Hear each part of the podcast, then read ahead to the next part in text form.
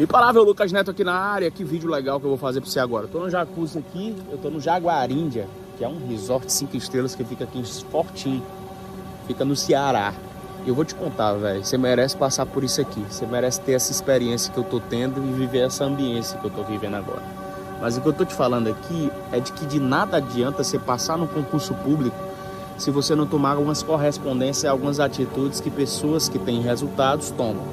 O que eu tenho visto hoje é uma geração de pessoas que passam em concurso público, consegue a aprovação, consegue ver o nome no diário oficial e aquilo que era um sonho se torna um pesadelo. Mas Lucas, como assim um pesadelo? Eu passo a dizer.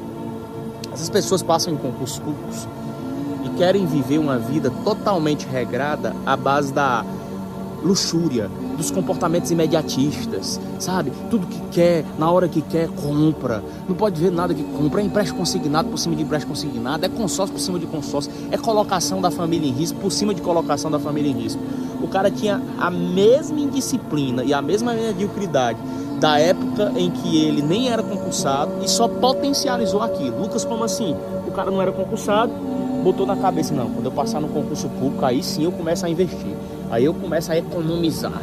Aí eu começo a fazer meu pé de meia. Só que se você é indisciplinado antes de concursado, consequentemente você vai potencializar aquela indisciplina. Ninguém muda porque passou no concurso público da noite pro dia. Não funciona não. Eu, por exemplo, tive que ter comportamentos de disciplina antes de virar concursado. Então, se eu ganhar 100 reais, eu já investia boa parte daqueles 100 reais, para quando eu estivesse recebendo 10 mil, eu investisse parte daqueles 10 mil. E aí eu tive que passar três chaves para ti. Quero te passar três chaves para que você não só passe no concurso público, mas tenha comportamentos de pessoas que têm resultado. A primeira grande chave é: você não pode gastar mais do que o que você ganha.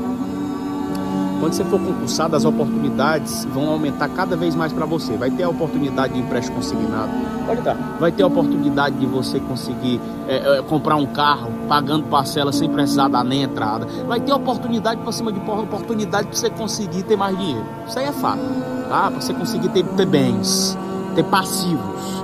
Não gaste mais do que o que você ganha. Não faça essa merda.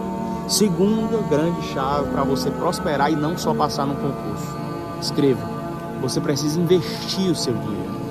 Não é sobre economizar, não é sobre poupar. Eu estou falando sobre investir. Se você quer ter resultados extraordinários depois de aprovado em um concurso público, não adianta só você poupar. Quem poupa não enriquece. Quem poupa não prospera. Quem poupa, muitas vezes de forma até burra, porque poupar, colocando dinheiro na poupança da Caixa Econômica Federal ou do Banco do Brasil, é uma poupança burra. Esse tipo de poupança não vai trazer resultado para você. Comece a investir. E eu sugiro que você comece a investir com CDB, com renda fixa, pelo menos. Quando você começar a investir na renda fixa, você vai, enquanto isso, estudar sobre como é que faz para investir na renda variável que é quando você mexe com ações, que são empresas, na verdade, em que você compra cotas dessas empresas, e fundos imobiliários, que são espécies de terrenos imobiliários que você consegue ter dividendos, que são os aluguéis que esses terrenos pagam. Então, invista o seu dinheiro, começando por uma renda fixa, para depois estudando e, consequentemente, indo para renda variável.